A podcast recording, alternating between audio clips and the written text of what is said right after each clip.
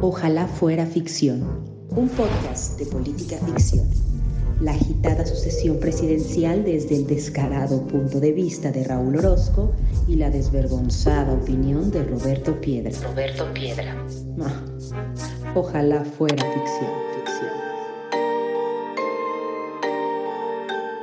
Bienvenidos al episodio número 10 de Ojalá Fuera Ficción, el podcast de política ficción en el que semana a semana les traemos lo más relevante con relación a la sucesión presidencial 2024. Yo soy Raúl Orozco y él es Roberto Piedra. ¿Qué onda Roberto? ¿Cómo estás? Bien, Raúl, muy contento otra vez de estar con todos ustedes. Y el día de hoy traemos cuatro temas, me parece que bastante interesantes. Se los voy a ir adelantando para que eh, no, no los vayamos sacando y por para venderles el interés. El primero eh, tiene que ver con las encuestas que han salido en dos, al menos dos medios principales sobre qué debe hacer Movimiento Ciudadano, que pues Dante Delgado ha estado eh, promocionando esa información pues porque es la que, le, la, que le conviene, la que le da juego. Segundo, ¿con quién se anda juntando Xochitl? Xochitl Galvez pues se reunió recientemente con Lili Telles y eso provocó ciertas reacciones. Tercer punto, Mario Delgado se destapó para la jefatura de gobierno de la Ciudad de México. Y cuarto, pues eh, Marcelo Ebrard ya un poco resignado de eh, aquel ejercicio en el que perdió y que ganó Claudia Sheinbaum para ser la candidata de Morena, pues ya se está reagrupando y eh, toma un camino, una asociación civil que se llama El Camino de México, igual que pues su libro y que algunas otras conferencias que ha estado dando, pero en eso anda Marcelo Ebrard, en El Camino de México. Entonces, Raúl, si te parece, empezamos con el primer punto. Va. Pues el primer punto es precisamente que Dante Delgado eh, presentó algunas encuestas que salieron el 13 de septiembre, en donde la pregunta es muy sencilla. Al, se le preguntó a la ciudadanía, o al menos a los encuestados, ¿qué prefiere usted que haga Movimiento Ciudadano de cara a la carrera presidencial de 2024. En la encuesta de Encol, 58% opinó que Movimiento Ciudadano debe de postular un candidato propio, 24% propuso que se sume a la alianza y 8% dijo que la neta le vale. Y en, las en la encuesta de reforma, eh, la opinión de que postule un candidato propio tuvo 57%, que se sume a la alianza de PRI, PAN y PRD tuvo 26% y 16 y 17%, digo 26 y 17% no sabe. Y pues el discurso de Dante con esta información es pues que les tienen miedo porque van a mandar al PRIAN RD al tercer lugar y que eh, van a postular candidato en 2024 y que pueden dar pelea y tal.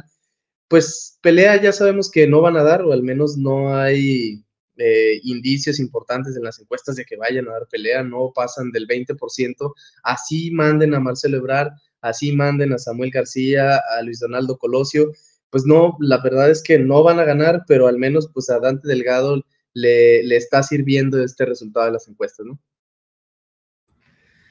Sí, la verdad es que Dante trae una estrategia eh, personal y partidista, digamos, muy, muy anunciada y es vamos a ir solos porque vamos a ir solos. Entonces, estas encuestas, dice él, pues confirman precisamente esta situación. Y he escuchado a correligionarios suyos, a correligionarios de Dante decir, vean, este hombre brillante es un visionario, él ha dicho que, vamos a, que vayamos solos y la gente quiere que vayamos solos. Pues sí, una cosa puede ser este, que el cincuenta y tantos por ciento de, la, de los encuestados digan que Movimiento Ciudadano debe postular un candidato propio y una cosa muy distinta será quién, eh, qué porcentaje sí estaría dispuesto a votar por él o la candidata de eh, Movimiento Ciudadano. La realidad es que las cosas le están saliendo muy bien a Dante en ese, en ese sentido y eh, no, al parecer, no muy bien para, pues para la oposición, en específico para Xochitl Gálvez, porque sabemos que eh, quien se puede ver más perjudicada con un tercer eh, candidato y sobre todo viniendo de Movimiento Ciudadano, pues es más bien el, el, Frente Amplio por México, más allá que, más allá que Morena. Ya hemos dicho en otros episodios que muy difícilmente va a llegar un candidato a quitarle votos a Claudia Sheinbaum y parece pues que el candidato cualquiera que vaya a Movimiento Ciudadano pues le puede quitar más bien votos al Frente Amplio opositor.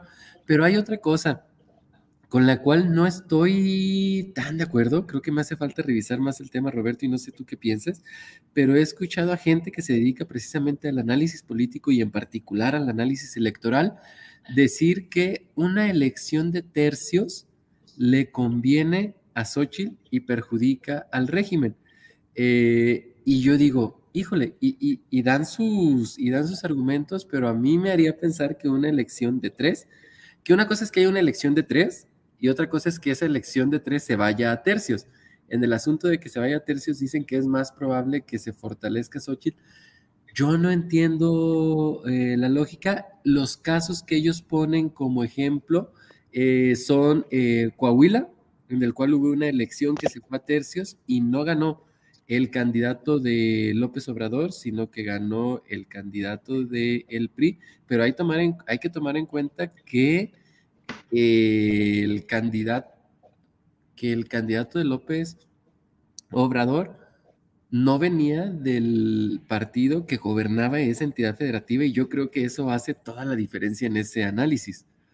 No, y además en una elección hace toda la diferencia que haya segunda vuelta o no.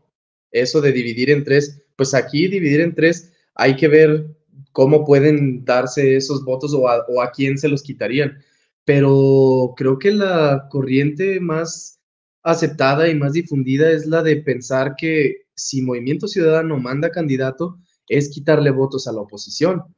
O sea, yo no había escuchado una lectura distinta en la que mandar, que el hecho de que Movimiento Ciudadano mandara un candidato, eso fortaleciera a Xochitl, no había escuchado eso yo. Oye, y ahorita que mencionaste, en términos generales, no lo digo para el caso de México y menos lo digo para el caso, para la coyuntura. Pero, ¿te gusta la segunda vuelta? Sí. Politólogo, politólogo Roberto Piedra. Sí, sí, sí. En, eh, sí, en, en, en, sistemas políticos y en países que por sus características demográficas y económicas se lo pueden permitir. Sobre todo porque eh, una de sus fortalezas es que da legitimidad en el hecho de que, de pensar, por ejemplo, una elección muy disputada entre tres eh, opciones, sí quizá cuando la diferencia es tan reducida y entre el tercer lugar y el primer lugar ni siquiera hay dos dígitos de diferencia, pues hay un montón de polarización incluso antes de empezar ese mandato. Pero cuando se manda segunda vuelta, me parece que ese, la persona que toma ese, ese cargo adquiere mucho mayor legitimidad, porque en vez de sacar tu 32 con el que te alcanzó para ganar, a lo mejor ya te vas con el 60. Entonces es muy diferente empezar un mandato presidencial con 32% de la votación que con 60 y tantos. Sí, fíjate que la última vez que revisé el tema con detenimiento fue hace mucho, fue en la, fue en la, fue en la licenciatura y esta la terminé en 2011 pero en aquel momento recuerdo que eh, yo no era tan partidario de la segunda vuelta, sobre todo a la luz de los resultados, porque la mayoría de las veces terminaba imponiéndose el candidato que había ganado desde, desde la primera vuelta, pero posteriormente le he empezado a ver los beneficios en el sentido que tú llamas, por ejemplo, en, el sentido de que pues llegas a un candidato eh, que termina ganando con la mayoría de los votos, yo antes decía que era una mayoría inducida porque pues obviamente al reducirlo a, dos no hay otra, no hay otra manera de que suceda, pero ahí tenía yo esas consideraciones sobre la segunda vuelta y ahorita que la sacaste a colación quería preguntarte qué pensabas. Sí, ¿no? Y te digo que lo de fortalecer a Xochitl con un tercer candidato no, no lo veo pasando. Sobre todo, o sea, si ese, además, si ese candidato fuera Marcelo Ebrard, por o sea, fortalecer a Xochitl definitivamente no, porque quien está dispuesto a votar en este momento por, por Xochitl, y cuando entra Marcelo Ebrard a la ecuación, las encuestas han dicho que sí se le van a Marcelo, pero cuando las opciones están ya Claudia definida y los otros dos, pues no veo gente yéndose, o sea, en vez de eh, Sheinbaum por Ebrard, salvo una corriente de Morena que sí está eh, en descontento, por así decirlo, con Claudia Sheinbaum y con la forma en la que se hizo eh, esa encuesta. O sea, hay que decir que no todo el morenismo, gran parte del morenismo es López Obrador y el obradorismo y ahora encarnado por Claudia Sheinbaum próximamente. Pero ese no es todo el obradorismo, es decir, si hay ebrardismo y si hay adanismo y si hay noroñismo dentro de la cuarta transformación, hay que decirlo también. Sí, o sea, sí es difícil que un candidato como Marcelo Ebrard termine quitándole muchos votos o los suficientes votos a, Morena como para que el frente se imponga, pues mucho menos un candidato viniendo de fuera del, del oficialismo. Pero además el discurso de Dante no es para chingarse a Morena. Cuando está diciendo que van ellos solos, no dicen, sí, vamos a mandar a Morena, no vamos a sacar a Morena del poder. Lo que dice es, vamos a mandar al PRIAN RD a tercer lugar. O sea, eh, es muy claro su discurso de yo no voy por Morena, yo voy por los otros. Sí, su tiro es con ello y su argumento me parece muy endeble porque su argumento es, es que ellos vean lo que nos han hecho en, Nuevo León. Este, En Nuevo León nosotros estamos navegando en contra de ellos y ahora quieren que vayamos en alianza, eso no va a suceder. Pero pues sabemos que se rumora que más bien se le está haciendo el trabajito a, Andrés Manuel. Sí, porque... intencional o no intencionalmente. Porque la lucha, me parece, de Samuel y de Luis Donaldo Colosio contra el PRIAN RD, creo que es, es, genuina, es legítima. O sea, dado que Morena prácticamente existe muy poco en Nuevo León, quien es la verdadera oposición, pues es el PRIAN RD, y quien le hace la vida imposible, por así decirlo, quien le, no, no la vida imposible, vamos a decir, quien le hace oposición, o sea, bien o mal, pero le hace oposición son ellos, entonces su pleito no es con Morena, y acá en Jalisco mucho menos, acá sabemos que el PRIAN RD pues, y Movimiento Ciudadano se han perdido el asco todo el tiempo, o sea, Movimiento Ciudadano pues es formado por las filas de aquellos otros partidos. Sí, particularmente el panismo, pero pues si aquí no se les hizo el feo en su momento, al contrario, se aprovechó de, ello. Aquí Jalisco, que es desde donde grabamos. Oye, y es el segundo tema, Xochitl. Xochitl, pues fue a cenar con Lili Telles. Ya saben ustedes quién es Lili Telles, es uno de los personajes más polémicos de la actualidad, sobre todo eh, volvió a, la agenda este tema con la persona, la mujer trans que se eh, manifestó que sí, se manifestó posteriormente, pero por un, un hecho que a mi parecer, probablemente creo que tú lo compartes, es desafortunado que le negaron la entrada a un baño de mujeres porque ella no es mujer y saben, pues todas estas declaraciones que hizo Lili Telles, luego Lili Telles estuvo agarrando como suele hacer con otras personas en Twitter, pero total que ya conocen ustedes a Lili Telles, es, una, es un personaje de la vida pública quizá eh, la que encarna probablemente junto con Verástegui y otros, el ala más derecha, si así se me permite eh, el comentario. Y eh, esa reunión de Xochitl Gales, pues, desató principalmente dos, dos polos. Primero, el repudio de verla con una figura polémica como Lili Telles, y esto, pues, alimenta el discurso de Morena, de decir, ya ven, les dijimos todo este tiempo que ella era de ultraderecha y que ella repudia eh, a las minorías y que ella está en contra de la comunidad LGBT y que es una panista de lo más derecha que puede haber. Y ya ven, nosotros se los dijimos, eso es el pueblo, eh, así van a tratar al pueblo y tal, ya sabes. Y por el otro lado, una parte un poco de aceptación, en el entendido que una candidata como es Xochitl Galvez tiene que hacer eso, tiene que reunirse, tiene que abrir puertas, tiene que buscarle tiene que ir con el panismo recalcitrante de Lili Telles, tiene que ir con el panismo más, más moderado de otros, tiene que buscar porque ella sabe que está abajo en la contienda, entonces tiene que agarrar votos y en, esa, en ese sentido, pues parece válido estarse reuniendo. ¿Tú te ubicas en alguno de los dos, en medio, un poco de los dos? Fíjate que esto que mencionas se parece mucho a lo que hizo un tal Andrés Manuel López Obrador, Obrador en 2018. Terminó juntándose con todo mundo, terminó juntando con juntándose con impresentables de todo el espectro político y con gente también muy respetable de ambos puntos del espectro político.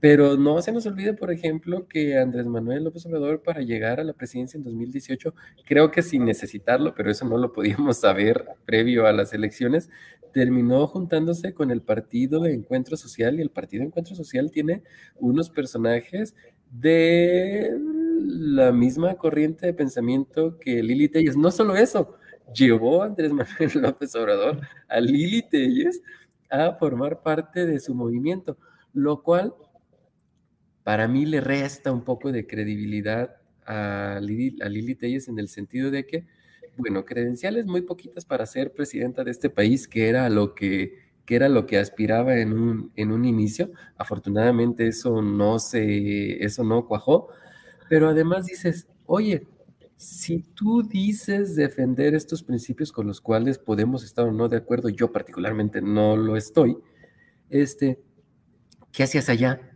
¿Qué hacías, este, ¿Qué hacías en Morena? ¿No sabías a dónde te estabas metiendo? Ese es el punto número dos.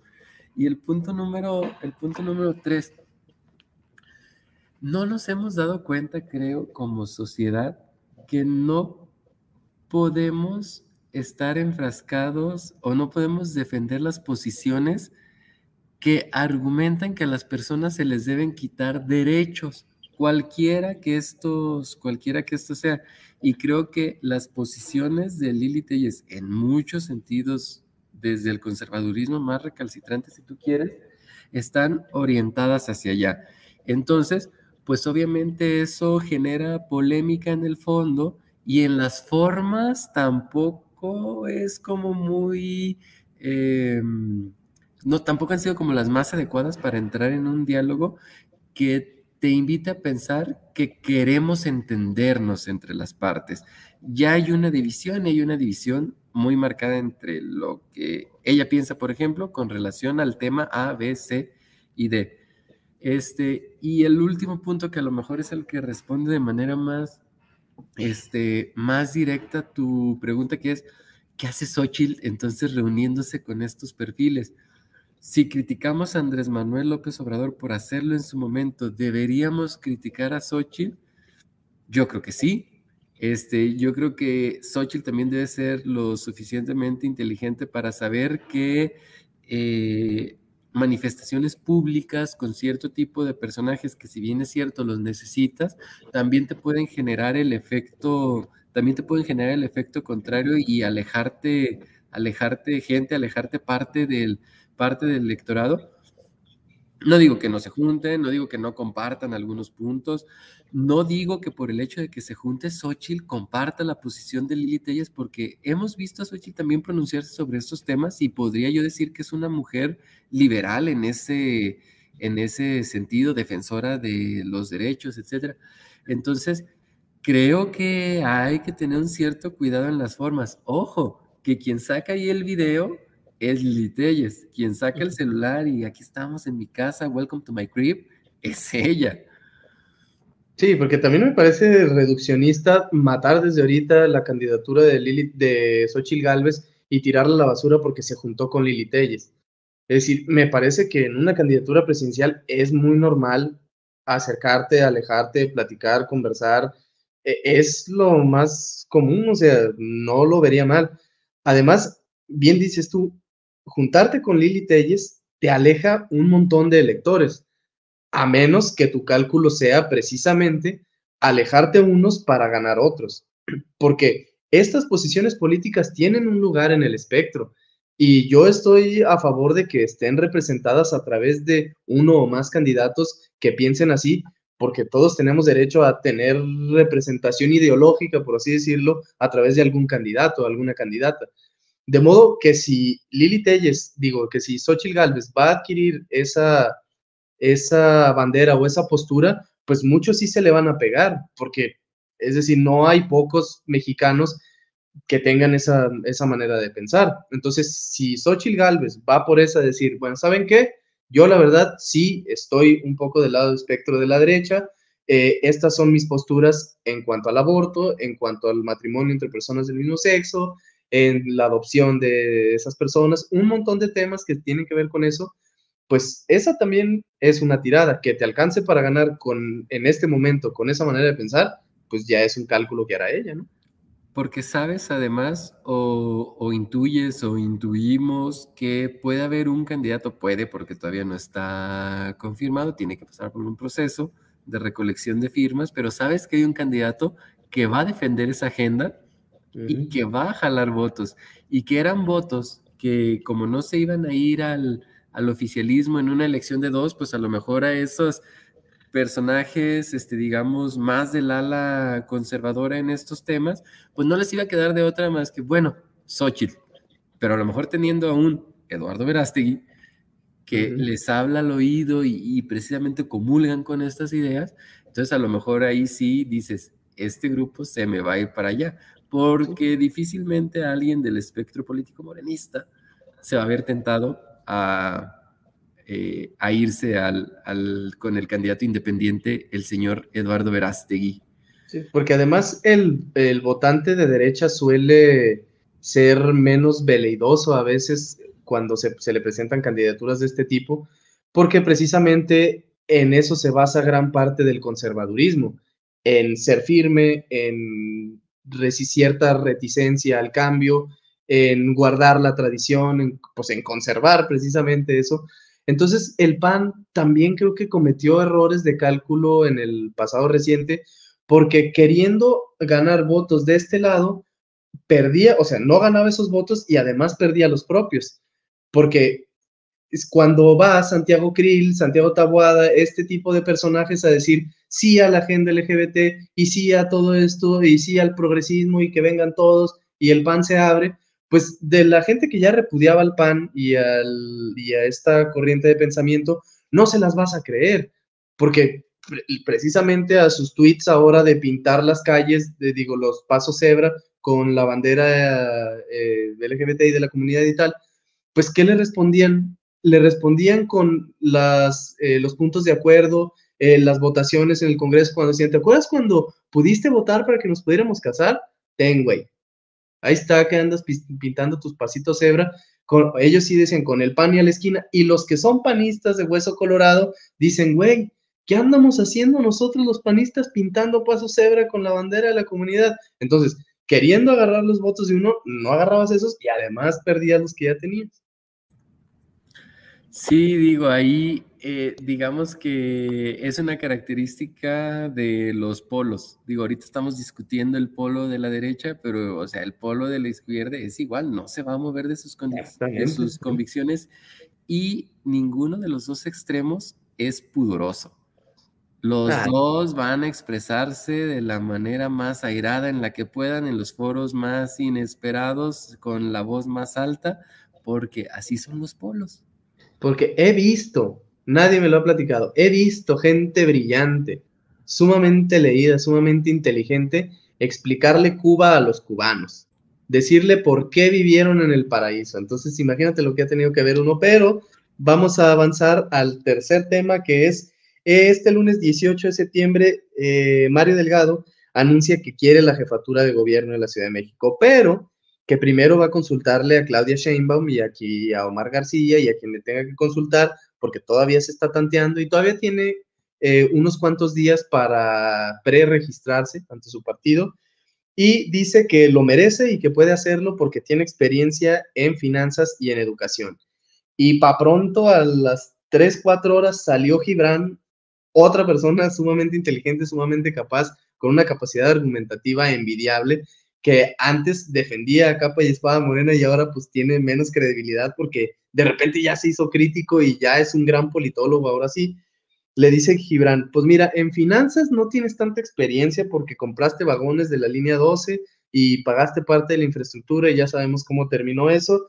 Y en educación pues tampoco le sabes mucho porque desviaste, lo acusa, esto no son palabras mías, son de él, desviaste cientos, si no es que miles de millones de pesos para tu campaña anticipada y nunca levantaste ninguna encuesta. Tómala pues.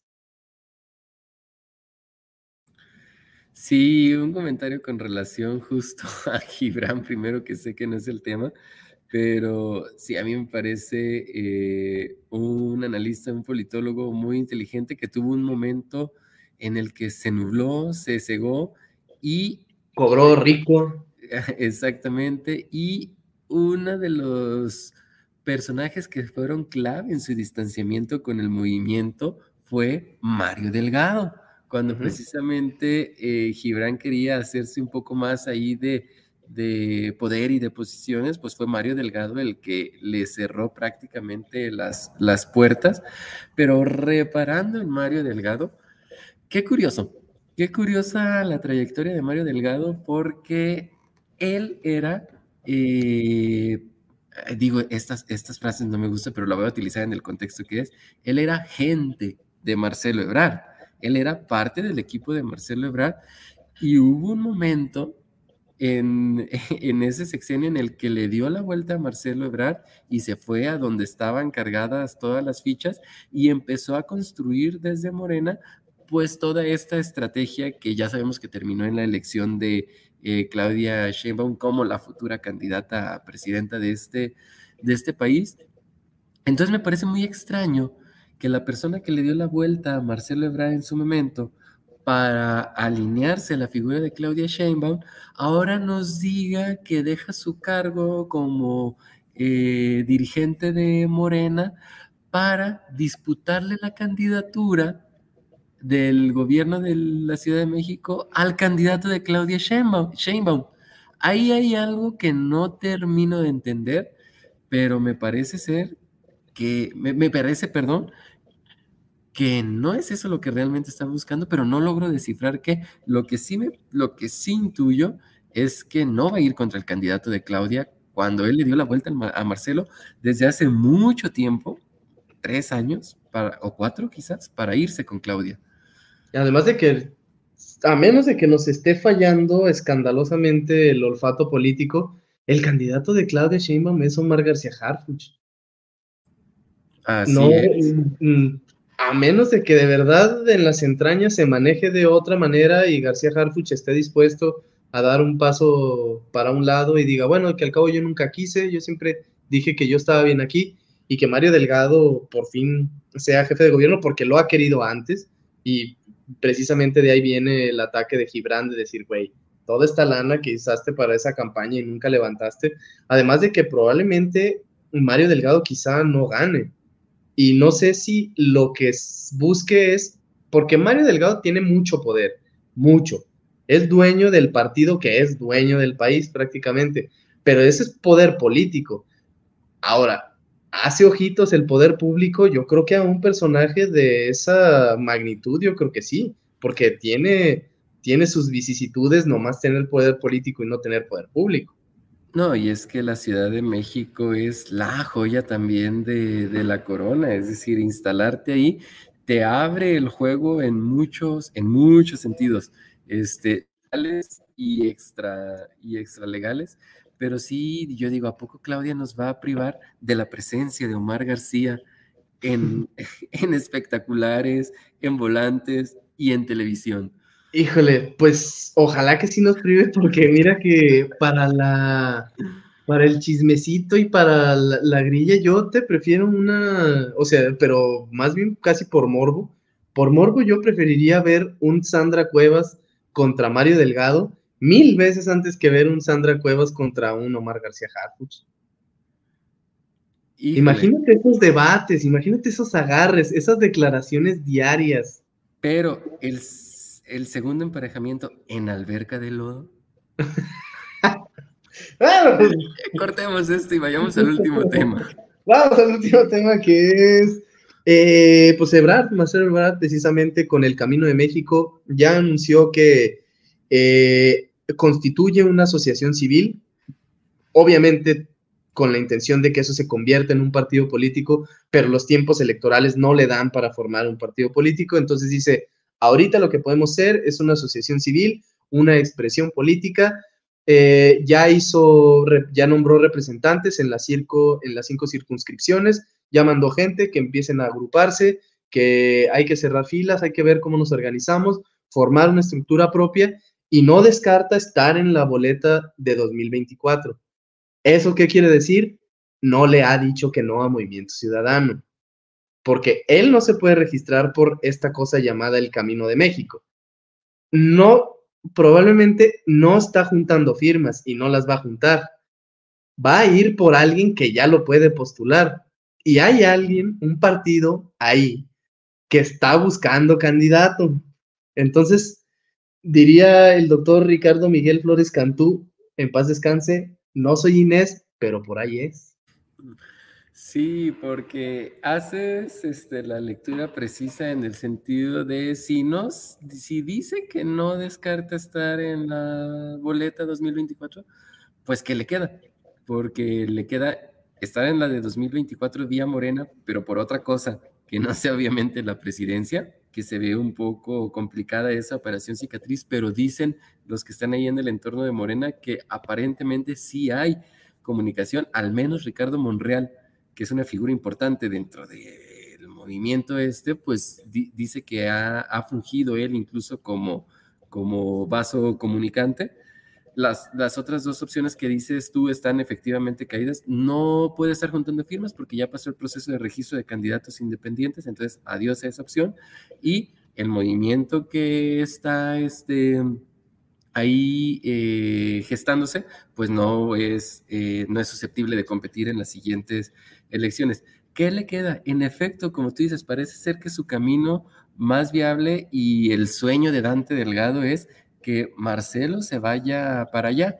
Y hay quien dice que muchos MCistas, sobre todo la corriente joven de MC, estaría un poco decepcionado, se, se sentiría traicionada, traicionada de haber llevado siempre este discurso de ser la propuesta fresca, socialdemócrata, para terminar adoptando a un candidato no solamente del régimen actual, sino que ha formado parte, digamos, de, del régimen político tradicional desde hace mucho tiempo.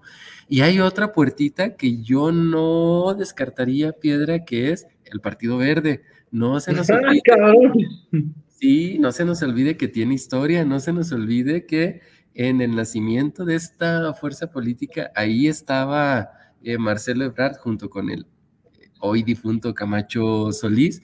Entonces, si por ahí hay algún movimiento extraño, pues ya ves que de repente al verde no le disgusta jugarle a subir sus bonos, a lo mejor medio se coquetean, quizás no para que terminara arropando a Marcelo, sino para terminar ganando más posiciones al interior de, del movimiento que encabeza Morena.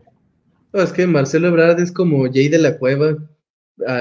Es, Marcelo Ebrard es a los partidos recientes lo que Jay de la Cueva es a las bandas de rock mexicano de los 80, 90, que fundó como cinco y ya no se quedó en ninguno, pues haz de cuenta que está mal celebrar más o menos, pero es que son irreconciliables las posturas de esta, la que dices tú, la juvenil de MC, que dice, güey, no puede ir uno de la vieja política, pero da, el dueño del partido dice, tiene que ir alguien que mande al PRIAN RD al tercer lugar, y no puedes tener las dos cosas. O sea, uno de, las caras de MC, las caras jóvenes y muy locales todavía, no te va a llevar a ese 20%, ese veintitantos por ciento que necesitas para que los otros se vayan a tercer lugar. El güey que te puede llevar ahí es Marcelo Ebrard probablemente, Samuel García que anda rozando los 14, Colosio dijo que definitivamente no. Entonces esas posturas son irreconciliables. O quieres ser la segunda fuerza política de México o mandas un desconocido y te quedas muy tranquilo eh, discursivamente, pero te quedas en cuarto lugar. ¿En cuarto quién sería el tercero? No, tercero, tercero, tercero. Ah, ya, ya, ya. Yo dije que ya, ya salió otro y no me. Ándale, verás, verás que iba a quedar el tercero. Exacto. Imagínate, no. Ahora sí que cruz, cruz. Sí, pues esto fue, Raúl. ¿Tienes algún comentario de lo dicho? No, ninguno. Pues no se sigan perdiendo esta cuestión porque hay que ver cómo le va a eh, Marcelo Ebrard. Hay que ver si Mario Delgado eh, se reúne con Claudia Sheinbaum y le dice, papi, no vas tú, o dense, yo les voy a dejar el camino libre, caminen las calles de la Ciudad de México y vean a quién es el que más quiere la gente, porque hay que decirlo, ¿eh? Morena sí ha insistido y Claudia Sheinbaum también en que los puestos ya se deciden con la voz del pueblo. Entonces, pues no descartes por ahí que haya un ejercicio igual de mal hecho que el de la presidencia para ver si es Delgado o si es Harfuch, vete a saber cómo le vayan a hacer, pero por lo pronto ahí está la cosa. Eh, yo soy arroba rpiedra5, Raúl es arroba 6 Raúl o lo que queda de él y ambos somos arroba pficción podcast. Y nosotros nos vemos la próxima. Bye. Adiós. Ojalá fuera ficción, un podcast de política ficción la agitada sucesión presidencial desde el descarado punto de vista de Raúl Orozco y la desvergonzada opinión de Roberto Piedra. Roberto Piedra. ojalá fuera ficción, ficción.